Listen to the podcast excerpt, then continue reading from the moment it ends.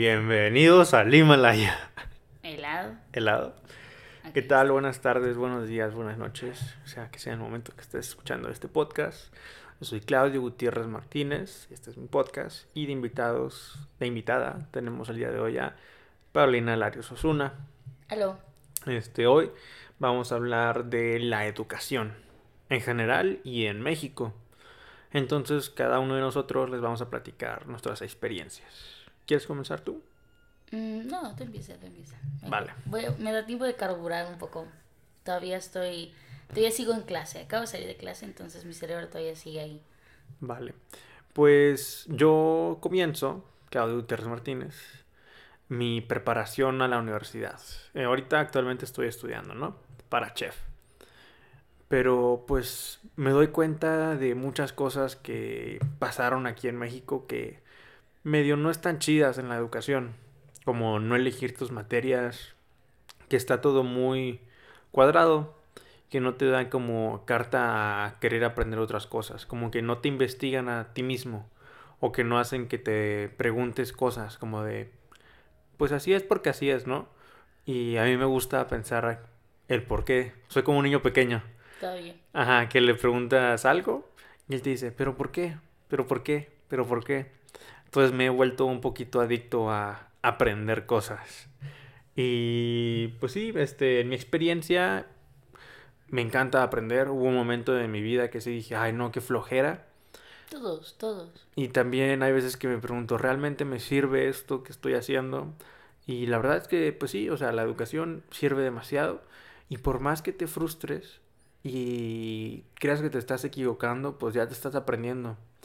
Pongo de ejemplo, yo el otro día, pues estoy, estoy, estoy, estudiando para chef. El otro día hice un pesto y me quedó muy salado, me lo escupieron. Y yo dije, bueno, pues ni modo, lloré, me frustré y lo volví a hacer. Y me volvieron a decir, te faltó esto y te faltó esto. Entonces me causó una frustración. Pero ahora puedo voltear hacia atrás y reírme de esto. Este, pues ya que fue lo que aprendí. Y me río y digo, ah, bueno, pues ya no le pondré tanta sal. Ah, ya sé cómo cocerlo. Entonces de mis errores aprendo. Eso rimó, ¿eh? Y pues mi experiencia, este, pues inicio en una escuela Montessori, entonces pues también mucha creatividad, un poquito de flojera, la verdad, porque pues no es como que realmente aprendieras mucho, aprendías lo básico, Es muy autodidacta. ajá, Y exacto, de mucha libertad creativa. que justo tocaremos el tema del au- autodidacta en un rato.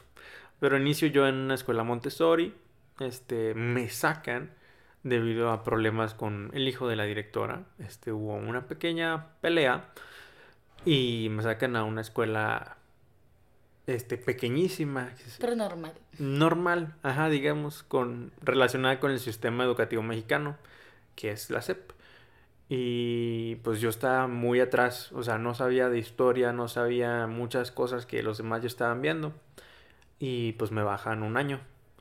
Entonces, pues, un morrillo de 6 con morrillos de 5. Y pues claro que era la burla, claro que era de todo, ¿no? Me tocó un poquito de todo. Pero ese es otro dato. Y de ahí me muevo otra vez a una secundaria, que también es normal, pertenece al sistema educativo de México, con grandes profesores que sí inspiran, que sí te ponen metas, que sí te ponen a pensar. Me la pasé muy feliz en esta escuela, sí sentí que aprendí muchas cosas y hasta la fecha las tengo grabadas. Y pues ahí me dio clases una gran profesora, la maestra Aida, que es, wow, sin palabras, mis respetos a esta profesora y que descanse en paz.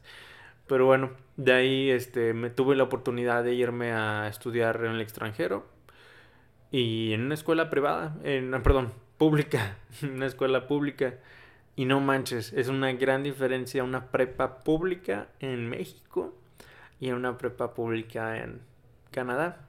Se nota mucho la diferencia que cómo utilizan los recursos para las escuelas. O sea, aquí sí se nota que se, se da, sí se aplican estas cosas, ¿no? Este, Aquí. en Canadá. Ah, Sí. entendí. Aquí yo de. ah, O sea, ¿Cómo aquí, re- aquí refiriéndome a Canadá. este, se aplican los impuestos y todo eso se ve reflejado en las escuelas. Mi escuela tenía cancha de rugby, cancha de fútbol, canchas de tenis, tres canchas de baloncesto que podían adaptarse a voleibol y a muchas otras cosas, y natación. O sea, eso era una pública. Y lo comparamos con México y a duras penas canchita de fútbol en tierra, y si quieres. Y a duras penas en privadas ves eso. Exacto. Entonces, pues es un nivel totalmente diferente. Y las clases, pues tú puedes escoger un poquito de todo para abrirte la visión y expandirte en habilidades. Yo tomé pues clases de este, motores, cómo armar motores, mecánica. Eh, aprendí a cómo soldar, soldadura. También aprendí carpintería, aprendí robótica, programación y artes y cocina.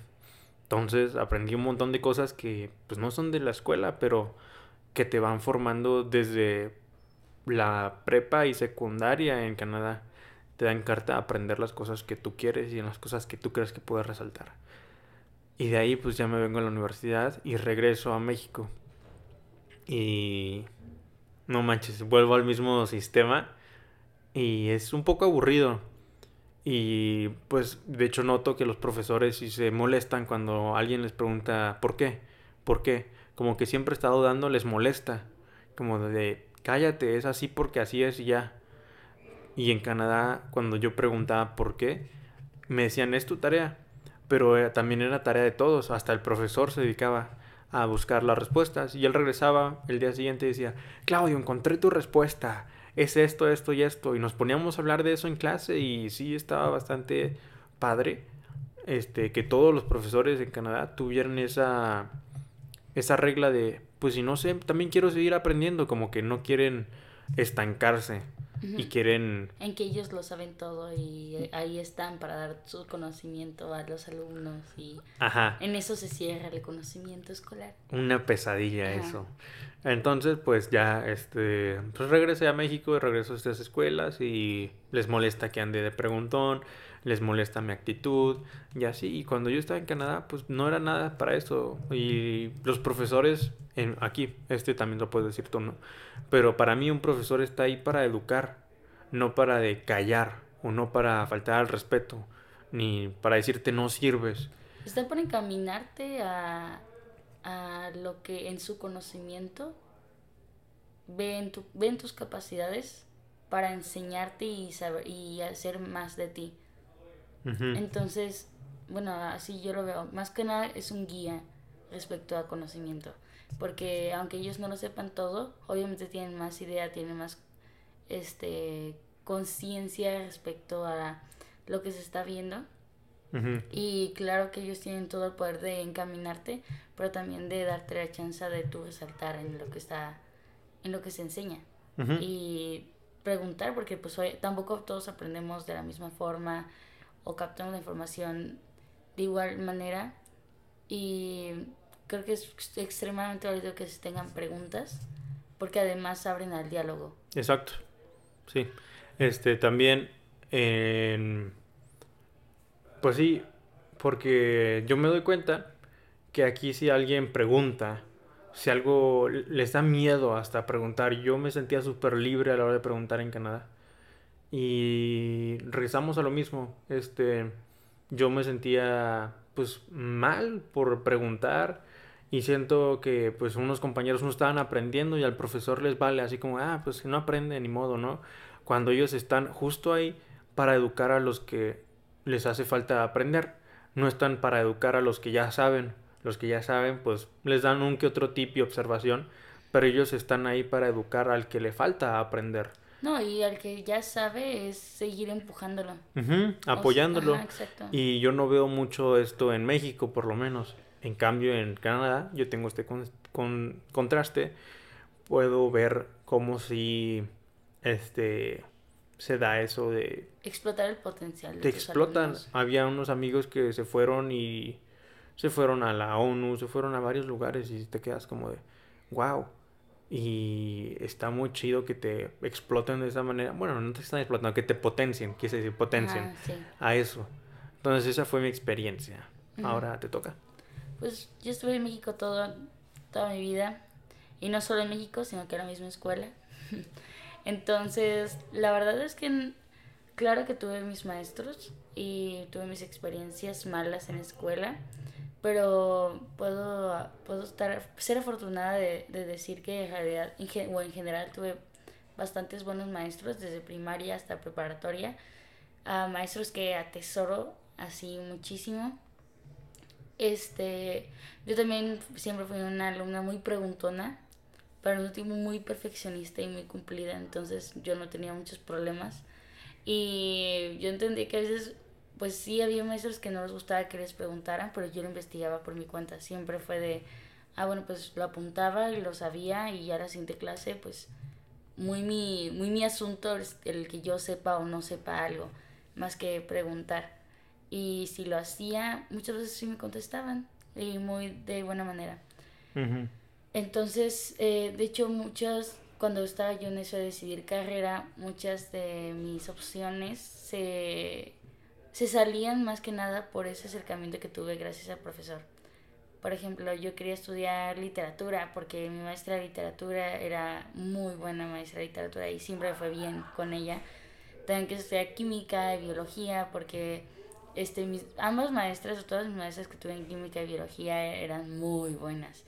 Entonces fue un tema que se me dio con mucha facilidad y que más que ser un, un sufrimiento que te diga, ay, química, todo lo que tienes que ver en química, biología, me gustaba saber y aprender más y como la maestra te lo presentaba. Era, eso sí, era una masacre, porque obviamente son materias que no se le dan a, a todos, pero siempre las maestras te lo presentaban de manera muy como de, hey, o sea, no hay de otra, velo. Muy bonita.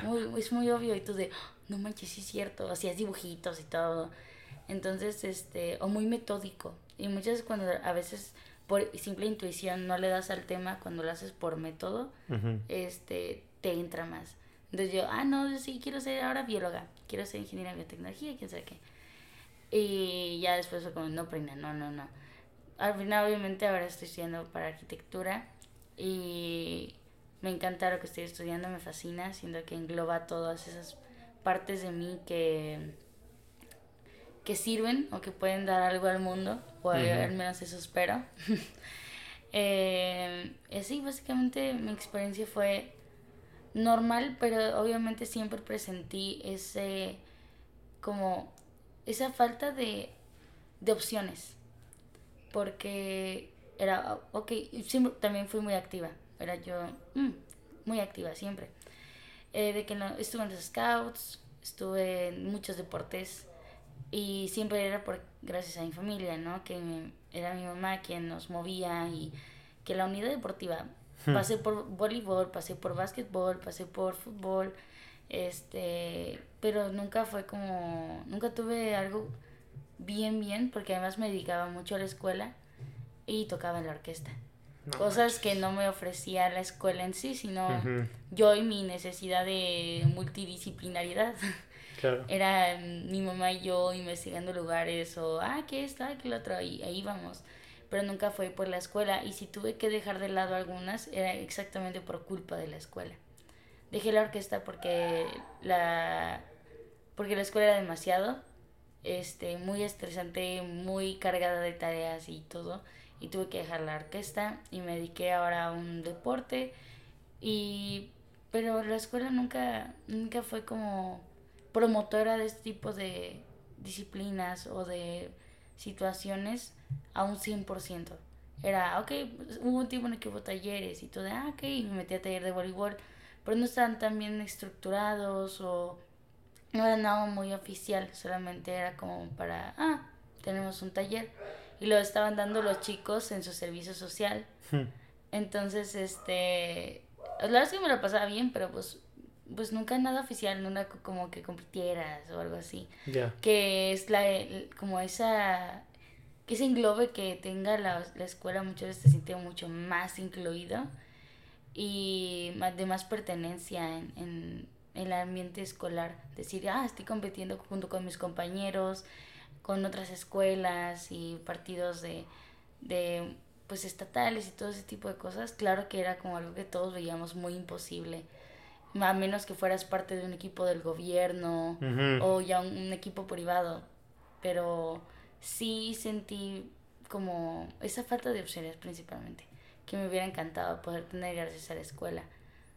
Y justo cuando mencionas esto de opciones y la orquesta, en las escuelas en Canadá todas te incluyen orquesta, deportes, te incluyen artes, te incluyen cocina, te incluyen todo, robótica, programación y todo con sus herramientas, que pues es otra cosa muy importante, este, para explotar, potenciar, y dale con explotar, con ¿Y potenciar. tú quieres explotar? Y pues sí, o sea, no manches, la, hay un gran desnivel y se debe de tomar ya cartas en el asunto de hacer bien las escuelas, hacerlas para la población, no de, ah, voy a poner esto y hice algo y apláudanme. No, o sea, güey, dedícale un tiempo y que sean bonitas, porque si tu escuela no es bonita, como que eso, o sea, aparte de, tú que eres arquitecta, Ah, o- Pues, no sé. bueno, es, arquitecta en potencia, en potencia. Entonces creo que sí debe ser como bonita tu escuela, que te dé ganas de ir. Sí, creo que es algo muy, muy importante. También lo que decías de las herramientas. Porque ¿a cuántos no les pasó que llegaban y el balón estaba ponchado? Y ya no hay deportes hoy. y ya no hay deportes hoy. o, o se llega, o se, se pegaba en la cancha de arriba y ahí se quedaba atorado.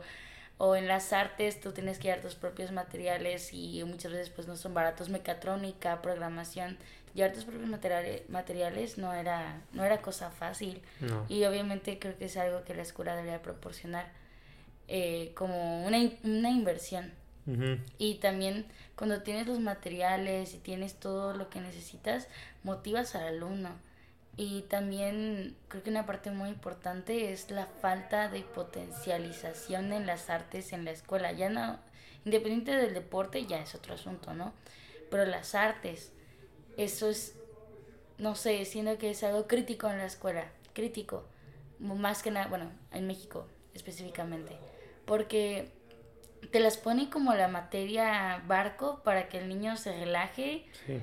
Y pues no le meten producción. Obviamente hay maestros muy buenos este que tal vez en su programa tengan cosas más interesantes, pero en realidad no hay las herramientas, no hay el tiempo. O sea, a veces tenías artes una vez a la semana. ¿Y cuánto ves en una vez a la semana?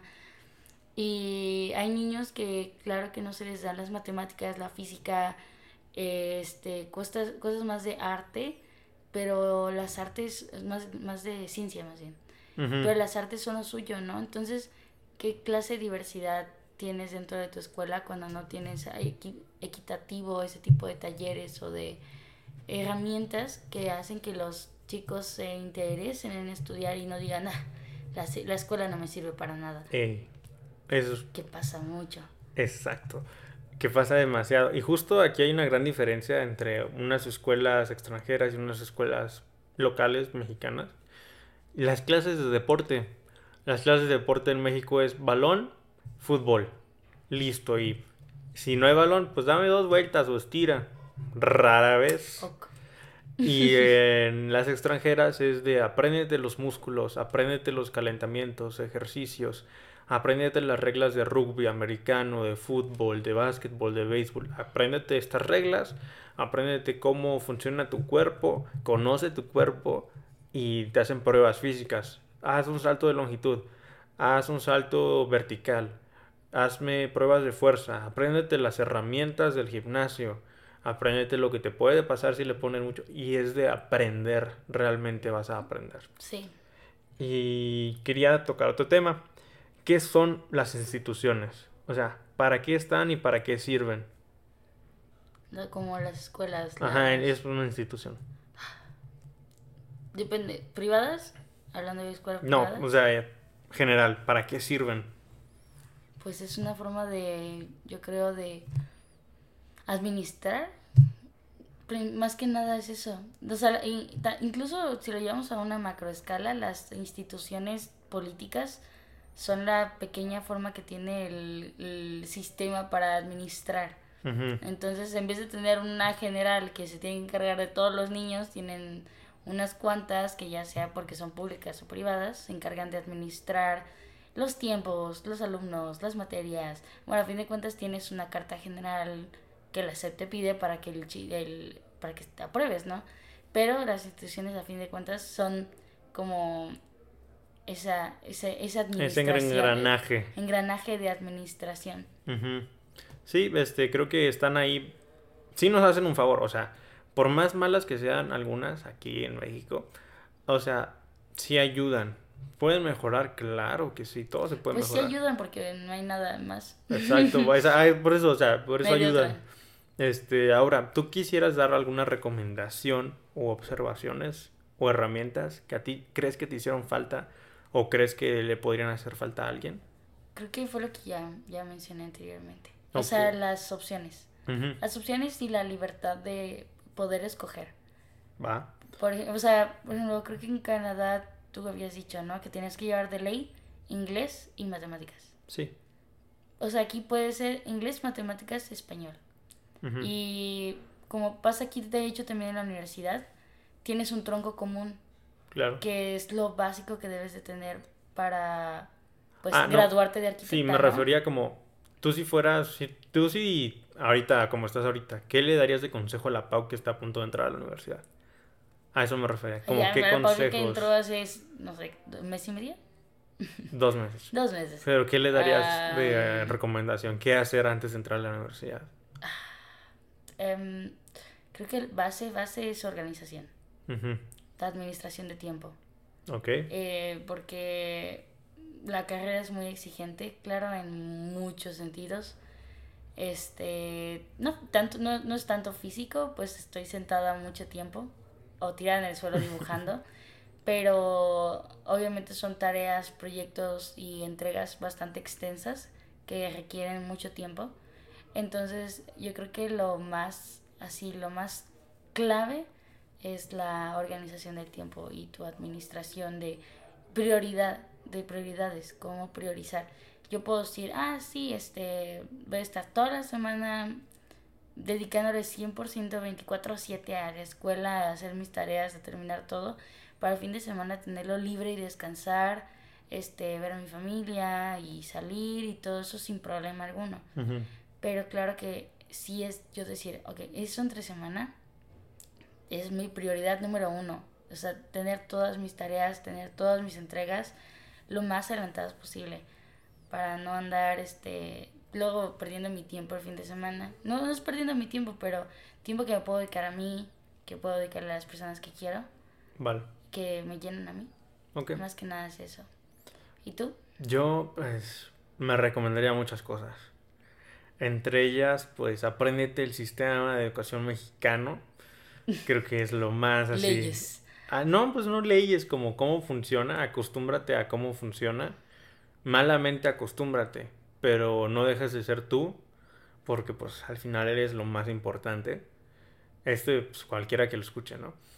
Este, te recomiendo leer muchos libros, porque depende, dependiendo de tu carrera, pero también te recomiendo leer este, de otras carreras les recomiendo tener herramientas, un libro en blanco para anotar tus ideas, un libro con pues, de rayas para anotar los datos importantes que dice un profesor en una clase, porque siempre te dan la clase con la misma presentación de años pasados, típico mexicano dando clases, o que el alumno hace las presentaciones por el profesor.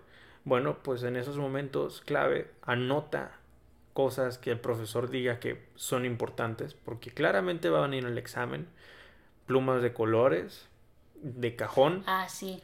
Me acuerdo que en mi clase de inglés, cuando yo estaba un poco más joven, joven, este, me decían que tuviera diploma, cuatro plumas de colores, porque el cerebro adquiría o el cerebro como absorbía mejor la información cuando te había diferencia. Entonces era como de, ah, esto, porque luego estás en el examen o lo que sea, así, ah, esto lo vi. Y es más fácil memorizarlo cuando tiene color. Sí. Entonces, ah, 10 de 10. O y si no tienes plumas, al menos marcadores. Y ya lo, Ajá. Sí, eso es Marcadores, post-its para resaltar lecturas importantes. Sí. Este, y e independientemente a qué universidad vas, si vas a pública o privada, este, te recomiendo que le eches ganas porque muy poca población mexicana puede tomar esto, o sea, puede educarse. Entonces, siéntete privilegiado de lo que pues estás a punto de emprender, porque la educación es muy importante y es muy fundamental. Y independientemente del trabajo que tengas, en algún momento la información que tú tengas va a ser útil. Y también les recomiendo no paren de aprender, no se aburran, conviértanse en adictos de aprender, que es lo que más importa que en vez de adicto al alcohol o drogas, es mucho más preferible que te adictes a leer, que te adictes a mantenerte informado, porque se necesita gente preparada e informada. Y pues, este, amigos, las amistades son muy importantes en la universidad. Creo que se necesita un grupo sano. ¿A qué voy con esto? Que no te distraigan, que estén en la misma página de, pues vengo y vengo a estudiar y vengo y vengo a echarle ganas, no de vengo y me voy a pintar una clase o, ah, ya valió queso, no quiero echarle más ganas. O sea, no. Les recomiendo que le sigan echando leña al fuego ah, para que carbure el cerebro y que sigan aprendiendo porque es súper desinteresante estar hablando con alguien que le aburre la vida. O sea, no le pierdan gusto la vida, ya que es muy bonita y más bonito cuando lo aprecias de distintas perspectivas. Esas son mis recomendaciones. Y cuando pues si necesitas herramientas, ve al mercado, no las compres así las más chingonas, porque pues todo tiene su, su, nivel de vida y pues si compras algo muy chingón y no sabes usarlo, pues obviamente no va a estar muy bien. Morirá. Morirá. Este, pues sí, es lo que yo recomiendo hacer. Y antes y durante, antes de la universidad, lee, prepárate para tu examen, que eso vamos a ver si quedas o no quedas. Es el peor sentimiento, yo creo. de los peores sentimientos. Ajá, y es que hay mucha competencia para este tipo de exámenes, como son los de la UDG, como son, en general, universidades públicas que te hacen estos exámenes que son alumnos que llegan y llenan cinco cuadras fácil de pura gente para hacer un examen. Y es ver y si quedas. Ver y si quedas. Si no, si no mete, si, o si no llegan a entrar solamente los que entran por palanca, los que entran porque pagaron. Y tú dices, pues yo vengo a hacer el examen, a vomitar mi conocimiento en esta cosa, a ver si sí sale, a ver si sí da. Y me pasó que hice mi examen y desafortunadamente fue el primer examen en la historia de la universidad en las que se filtraba información. Nunca en la historia de la universidad se había tenido que anular un examen. Y yo estaba en esa generación que le tocó eso, que además estaba pasando por COVID. Fue horrible. Este fue, sí, fue, fue horrible, no hay otra palabra. Cuando te dicen, como sabes que se anula el examen y ahora vas a entrar por promedio. Y claro que siempre fui una alumna bastante buena pero por la escuela que tenía, que era bastante exigente, eh, a pesar de, de, mis grandes esfuerzos, no tenía un promedio bastante grande como podría haberlo merecido. Y pues no entré por dos décimas, así que quedó aguantarse y seguir. A darle. A darle. Así que mucha suerte si alguien está por aplicar para su examen. Esto no tiene que ser desmotivador tienen que pensar que solo me pasó a mí y a mi generación y a los que siguen pues ya van a, ya van a ser más sencillos, ya solamente tienen que hacer su examen, así que este, es cosa de estudiar mucho, repasar. No, no esperen a la última semana para estudiar. Este, ese examen no está para eso.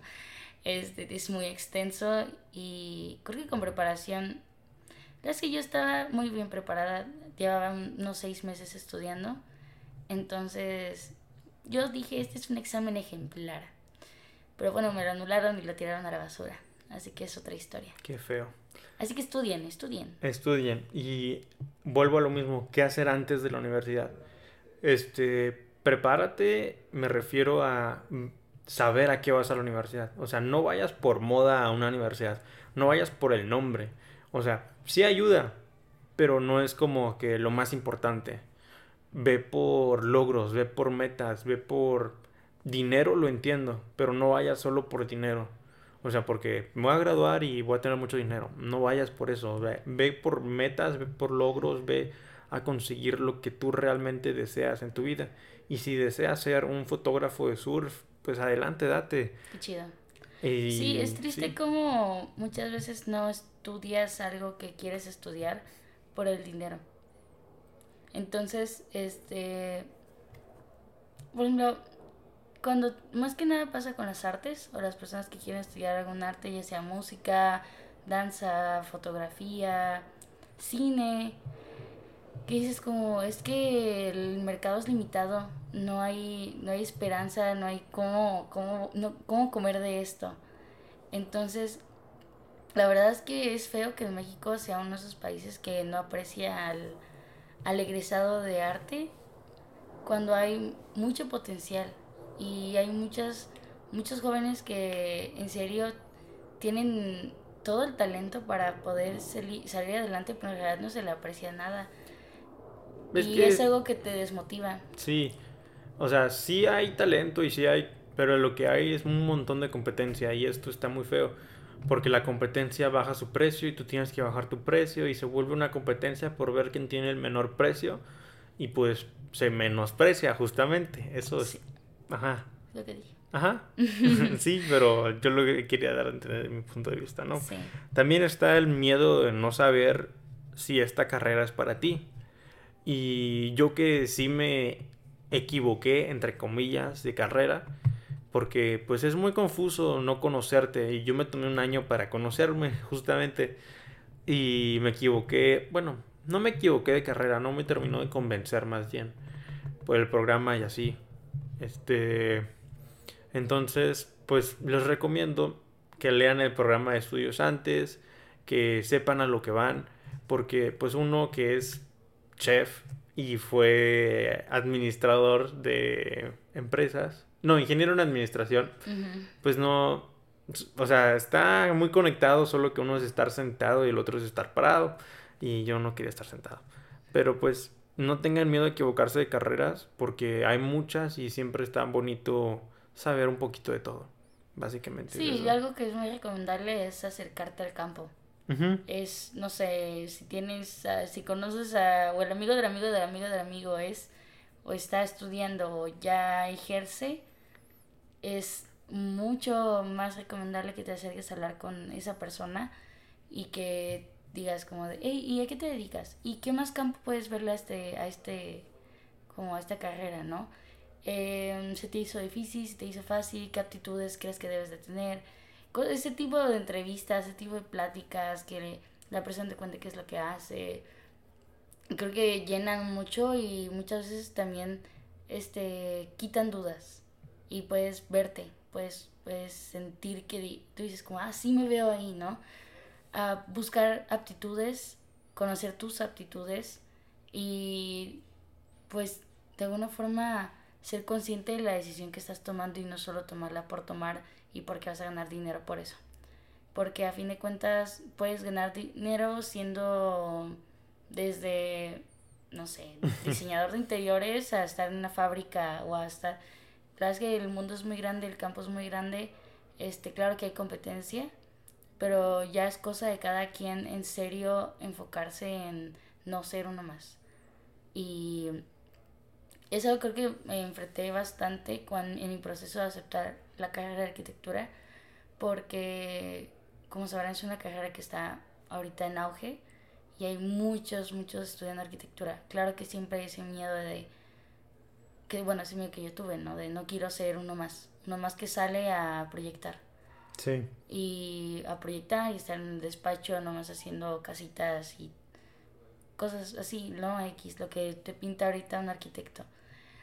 Y claro que a fin de cuentas puede tener que pasar por ese tipo de etapa, pero es saber que siempre voy a tener mi, mi sello, siempre voy a tener mi esencia en lo que estoy haciendo y lo voy a disfrutar.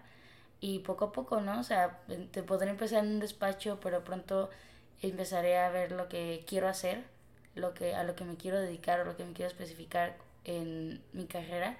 Y ahí va a ser donde yo voy a empezar a tener mi sello y no es, y no es tenerle miedo a dejar un sello, porque muchas te dicen como de, no pienses en que quieres tener un sello, porque pues obviamente hay muchísimos sellos. Creo que es algo desmotivador. sí. O sea, no, ¿sabes? Creo que para un joven lo mejor es decirle que, que se coma el mundo y que deje su marca donde pueda dejarla con las mejores intenciones. Porque pues a fin de cuentas sí podemos pensar en que somos el futuro, somos el, los que vamos a abrir paso a nuevas opciones y más con cómo están las cosas ahorita con las problemáticas globales actuales. Somos una generación muy consciente en muchos sentidos y que a la larga va a poder hacer el cambio. Entonces no, no, no es válido que te digan, eres uno más. No, no es válido. No, no es nada válido. y ahora te quería preguntar, ¿qué piensas del autodidacta? ¿Es buena, es mala, es necesaria? Es necesaria, creo que en cualquier ámbito. Porque a pesar de, aunque tengas maestros Sí, que siempre van a enseñarte una forma de ver las cosas o varias formas de ver las cosas, pues siempre está ese piquito que tú dices como, ¿y esto? ¿Y, ¿Y qué pasa si hago esto, no? O qué pasa si conozco acerca de esto y lo uno con esto y, y- ¿no? O cuando no tienes herramientas, a fin de cuentas, tú empleas las tuyas. Y ahí es cuando entra el ser autodidacta. Y tú meterte y tú leer y tú investigar. En realidad yo no fui tan autodidacta porque, o sea, mi, mi propia forma de como tener conocimiento simplemente era el, el investigar o leer, hasta ahí. Pero, no sé, fue uno, fue uno muy, muy nulo. Y, pero alguien que sí puedo tener de ejemplo en, en ser autodidacta es a mi hermano, que mi hermano aprendió a dibujar por sí solo. skate, Y surf. el skate, el surf, bueno, eso sí le enseñaron, pero el skate y el dibujo fue más que nada de él, de investigar, de, de meterse a ver cursos de anatomía, de, de teoría de color, todo ese tipo de cosas.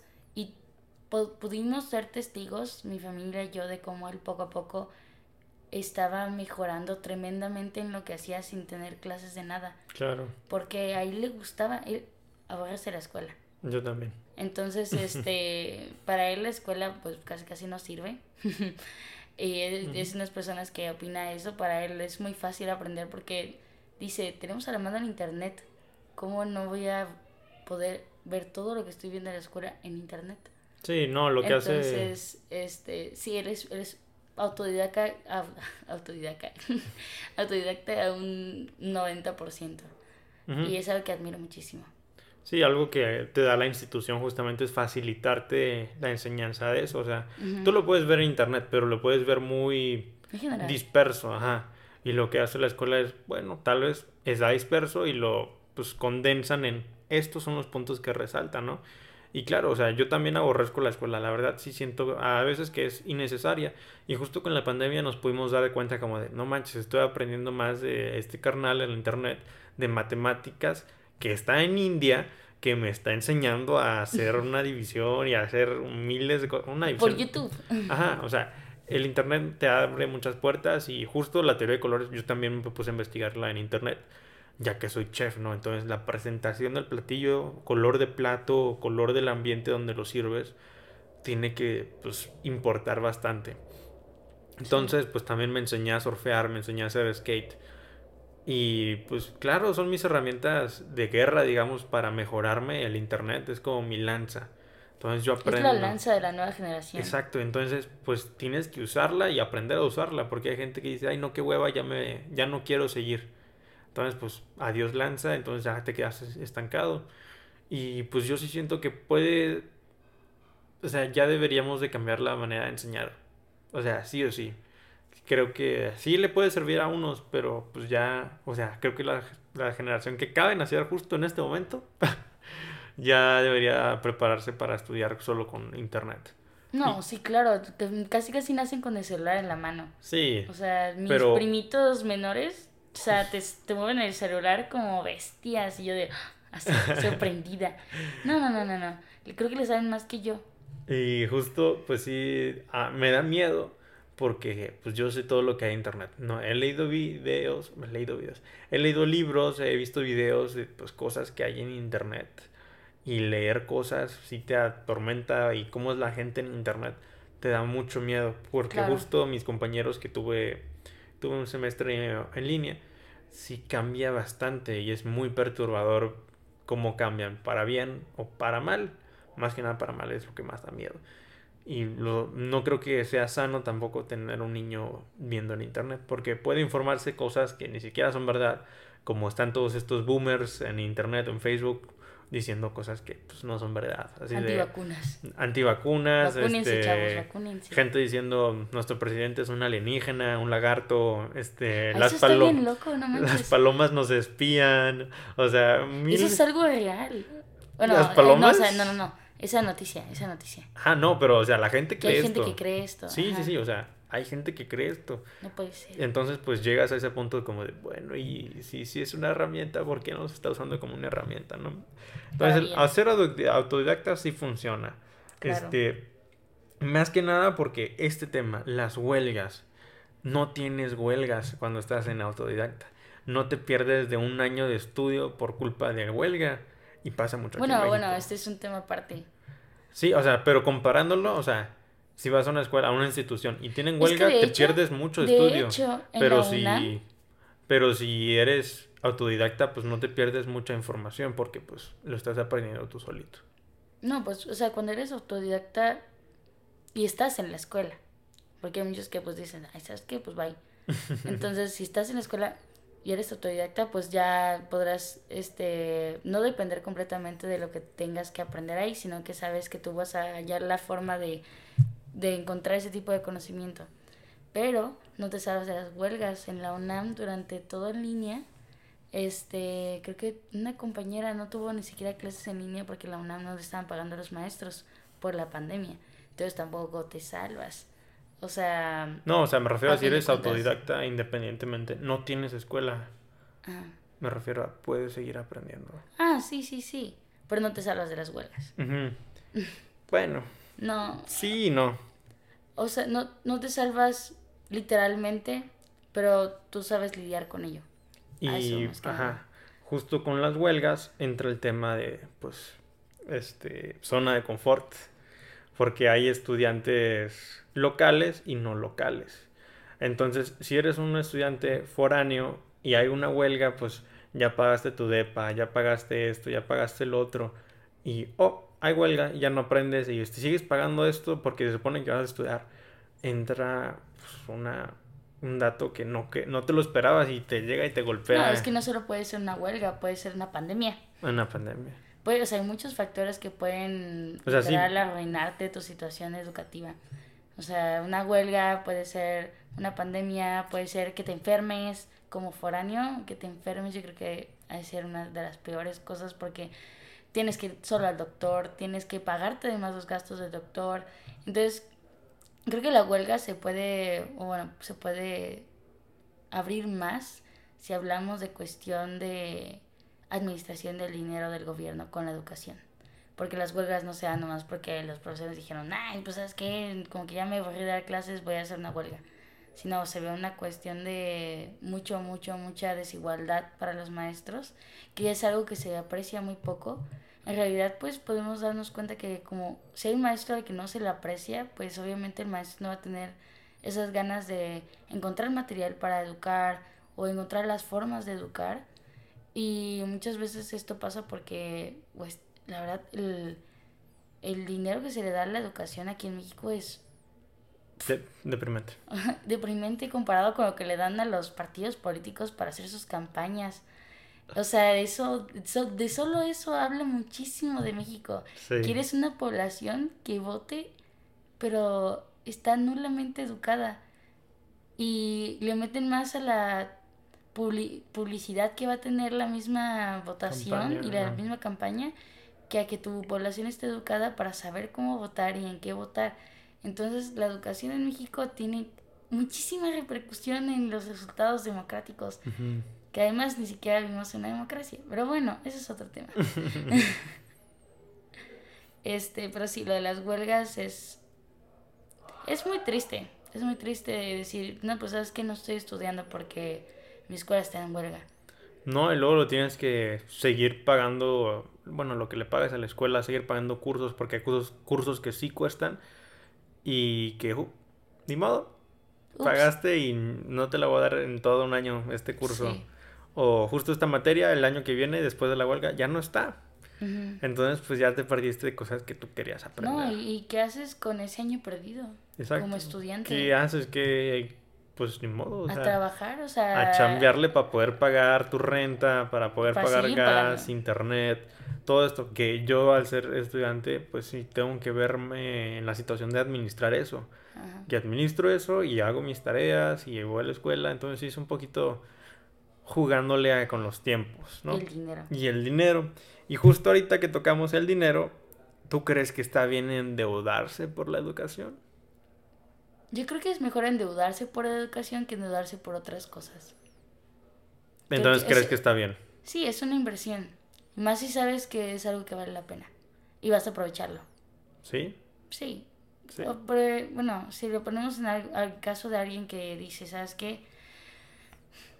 no sé, no entré en la universidad pública que tenía porque filtraron el examen. O bueno, entré por promedio, no entré por otras cosas.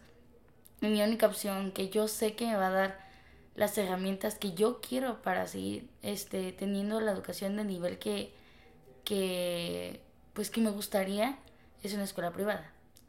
Entonces, claro que es hacer el esfuerzo, hacer lo posible por decir, ok, vale la pena lo que estoy invirtiendo en mi educación, en mi conocimiento, en las herramientas que voy a usar en un futuro para ser la persona que, la persona profesional que voy a ser. Entonces yo prefiero saber que me estoy endeudando por esta inversión al conocimiento que endeudarme por, no sé, pienso en un iPhone. un iPhone, sí, que, que al año siguiente van a sacar el nuevo iPhone. Ajá, por cosas materiales, básicamente. exacto. Entonces, sí entra en una situación de prioridades, decir, ok, me voy a endeudar por esto, pero veo más, más beneficio que, que el costo que me va, o sea, o el peso que me va a costar, el peso que me va, ¿cómo se casi la palabra?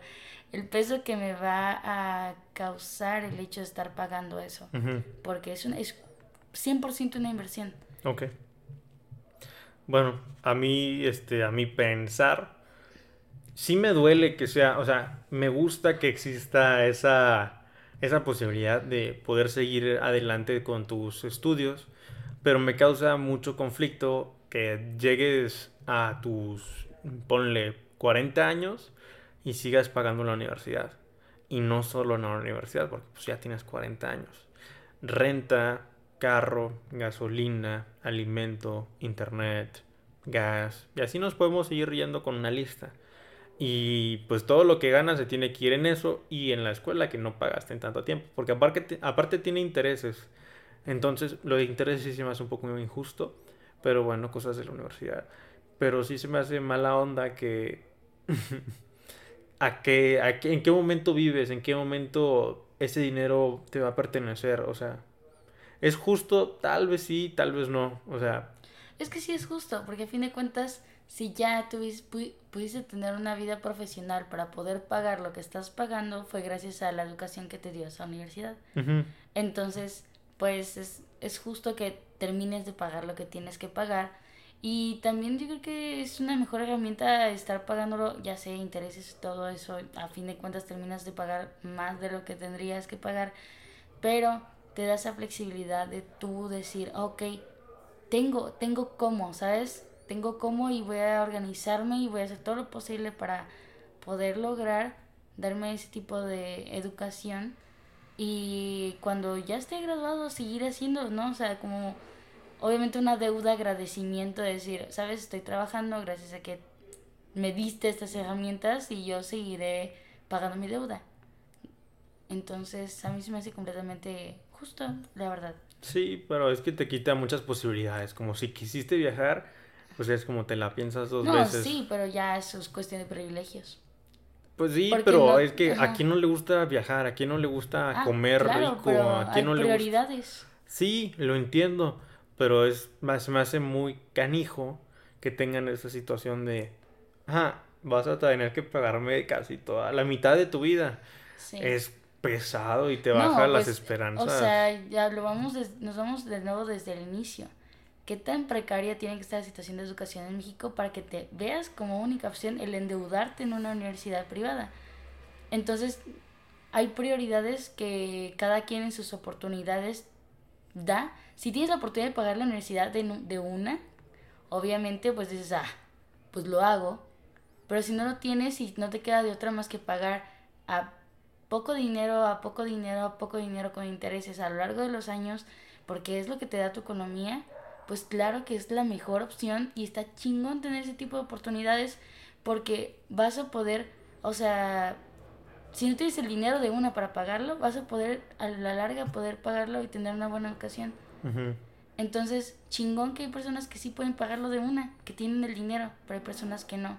Y ese tipo de métodos les dan ese acercamiento a personas que no pueden hacerlo y que no les queda de otra. Y claro que les encantaría viajar, les encantaría comer, rico, pero pues digo, apenas a duras penas, o sea, más bien, a duras penas pueden pagar su educación y qué chido que inviertan en algo así más que en otro tipo de cosas. Bueno, lo que yo pienso es esto, ¿no? Sales de la universidad y pues ahora no trabajas solamente porque te gusta, trabajas porque a huevo tienes que pagar o por obligación tienes que pagar esta deuda que debes. Entonces pues ya es un poco más presión, entonces se quita un poquito el trabajar por, por pasión o porque te guste, entonces ya es por pesar de, ah, tengo que pagar esta deuda. Y claro que hay gente que la paga felizmente, ¿no? Así de, ah, agradecido que pude terminar de educación. Pero hay gente que se la paga el foco así de, uff, ni modo, ya, ahora tengo que pagar esto. Entonces está muy desequilibrado como yo lo veo. Pero bueno, este solo queda hablar de becas. ¿Qué piensas de las becas? La misma. La misma es una, o sea, es una tremenda oportunidad para poder acceder a la educación. Y obviamente si ya sea deportiva, por cultura, o sea, porque tocas un instrumento, o creo que es, es ver esa oportunidad de tener un alumno y darle este o dejar a su alcance una educación. Entonces, este, obviamente hay escuelas que a fin de cuentas te dan becas socioeconómicas y pues conlleva el estudio y todo ese tipo de, de situaciones que en las que tienes que poner toda tu información y bro es una herramienta muy buena para ampliar no solo el mercado porque obviamente la escuela trabaja mediante el dinero hmm. Y, obviamente las becas es algo 100% de las, escuelas, de las escuelas privadas, pero también es una forma muy, muy agradable de decir, tengo, tengo oportunidad. Sí. Este, pues a mí creo que las becas sí me gustan, inspiran, te llegan así de, ah, soy bueno en esto y puedo resaltar y me pueden dar un descuento, creo que te lleva a, pues un éxtasis mental así de, wow, por fin puedo resaltar en algo chido y me pueden dar un beneficio por eso. Exacto. Entonces me agrada mucho eso, que te inspiren, porque hay muchas veces que la escuela no te inspira, como hay escuelas que pues no tienen canchas deportivas o no tienen esa posibilidad o ese apoyo al estudiante de, hey, si no puedes, únete a nuestro equipo y te damos un descuento.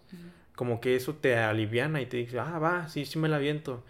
Y es un sacrificio bonito, es como, sí, un sacrificio, sacrificarte para algún beneficio.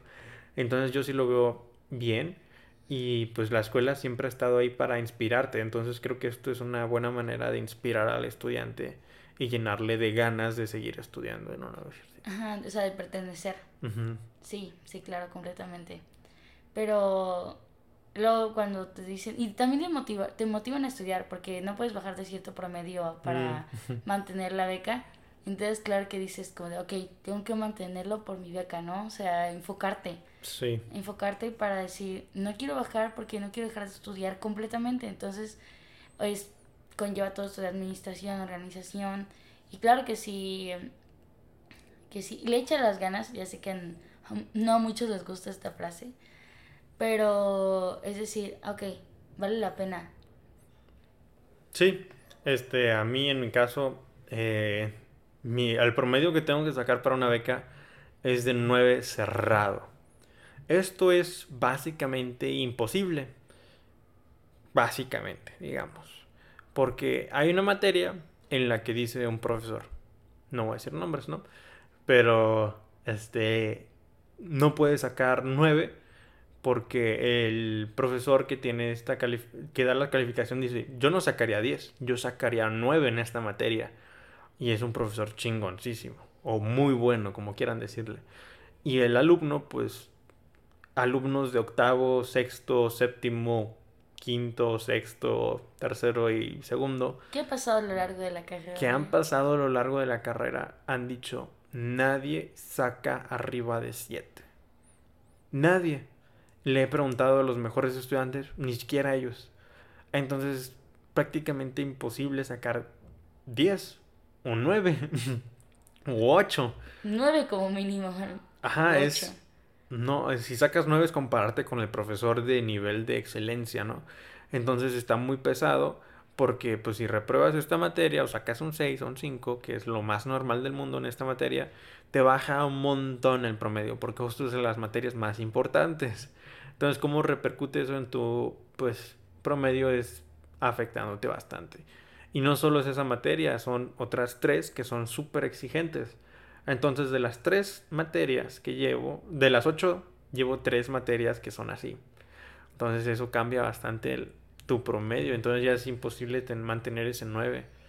Es muy difícil porque pues le tienes que echar ganas a las que fallas y a las que pues, son normalitas, ¿no? Y a las que tienes que inflar para al menos decir, a lo mejor y si alcanza Ajá, entonces echarle prácticamente todos los kilos a todas, aprenderte todo, todo, todo, todo y sacar nueve. Y es para chef, que sí es exigente, pero incluso un ingeniero en alimentos necesita un 8.5 para tener la beca. Y ser chef un 9 es como de, no sé, me gustaría que por los ingenieros, tú, ¿cuál es tu ¿Cuál es el, lo que te piden para una beca? ¿Tu promedio? ¿A mí? Mm, 8, ¿no? Ah, pues 8.5, arquitectos. No es por menospreciarlos, ¿no? Pero, o sea, también un chef debería tener como ese 8.5 mínimo. No, y tiene mucho que ver con la universidad, no es algo general. Porque te seguro a lo mejor otras escuelas de gastronomía tienen un 8. Un 7, no sé, lo que tú quieras. No, para la beca, la beca es, muy raro. Un 8 para arriba, sí. Lo sé, pero eh, en este caso que mi, eh, uni es súper estricta, así es de un 9 y son así de estrictos, es nadie puede tener esa beca o mantenerla durante un mes. Menos de un mes. Menos de un mes ya estás tronando todas las materias. Entonces es complicadísimo. Yo afortunadamente me mantengo con viva, ya no estudio, sobrevivo a, este, a estos casos, entonces es muy, muy pesado. Entonces, si van a ser chef, les recomiendo que estén preparados para estas exigencias mentales y físicas. Es muy pesado. Paréntesis, es muy pesado ser chef. Sí. Sí, todas las carreras tienen sus complicaciones. Sí. Eso sí. Pero yo lo comparo con médico malamente porque pues los dos son pesados y para médico te piden, te piden un promedio de 8.5 también en una universidad que yo vi en el TEC de Monterrey yo me acuerdo que era nueve para mantener tu beca. O sea, me estás comparando con un médico y no manches. Y tú de... Yo tengo que... Lo lamento. Sí, no, es complicadísimo. No, no, no, es otro, otro rollo. Pero, ¿tienes no, y es muy injusto de parte de la escuela, bueno, más que nada del maestro. Sí, pero la escuela que permite esto. Ajá, también. Sí, no. No motivas pues, a tus alumnos a decir, quiero mejorar. La, tengo, la tengo, ¿no? Y puedo sacarlo. Porque dice, ah, otro 5. Sí, y no manches, sacar un 5 es la gloria. O un 6 es la gloria. Y pues para alguien becado es como de, no manches. Ya con esto. Ya valí. Sí. Ah, te condena. Pues una vez yo me acuerdo que en preparatoria saqué 9-6 primero. Luego el siguiente parcial saqué 6. Y el siguiente parcial saqué 9-1. Y salí como con 8 y algo. ¿Ves? ¿Ves? Y, o sea, yo no tenía beca, o sea, porque era prepa. Ajá. Entonces, no, sí, me imagino que es extremadamente traumático. Es exigente, es muy exigente. Bueno, ¿algo más que tengas que decir? Yo creo que eso sería todo de mi parte. Bueno, pues ahí le dejamos. Ahí le dejamos. Este, pues bueno, conclusión general, yo creo, algo, ¿no? Ajá. Pues yo digo que más que estudiar por estudiar, porque tienes que tener el título, porque tienes que ganar dinero. Háganlo porque en serio quieren, quieren ser alguien más y quieren mejorarse. Y actualícense. Si su cerebro es Windows 10, al 11. Al 11. O al 10.1, Al 10.2, menos. 10.3. Poco a poco también cada quien tiene su forma de irse actualizando o ir obteniendo información. No se queden estancados y no se queden como, esto es así porque así, ni modo. ¿No? Investiguen ahí, eh, la información, educarse es lo más bonito del mundo. Sí, el futuro necesita más personas que busquen ese tipo de conocimiento para resolver los problemas que vienen, que no van a ser fáciles. Y gracias. Este, este fue nuestro podcast de educación. Este, Educación, universidad y escuela. Ajá. Entonces, pues buenas tardes, buenos días, buenas, buenas noches. noches. Este, Adiós. Gracias.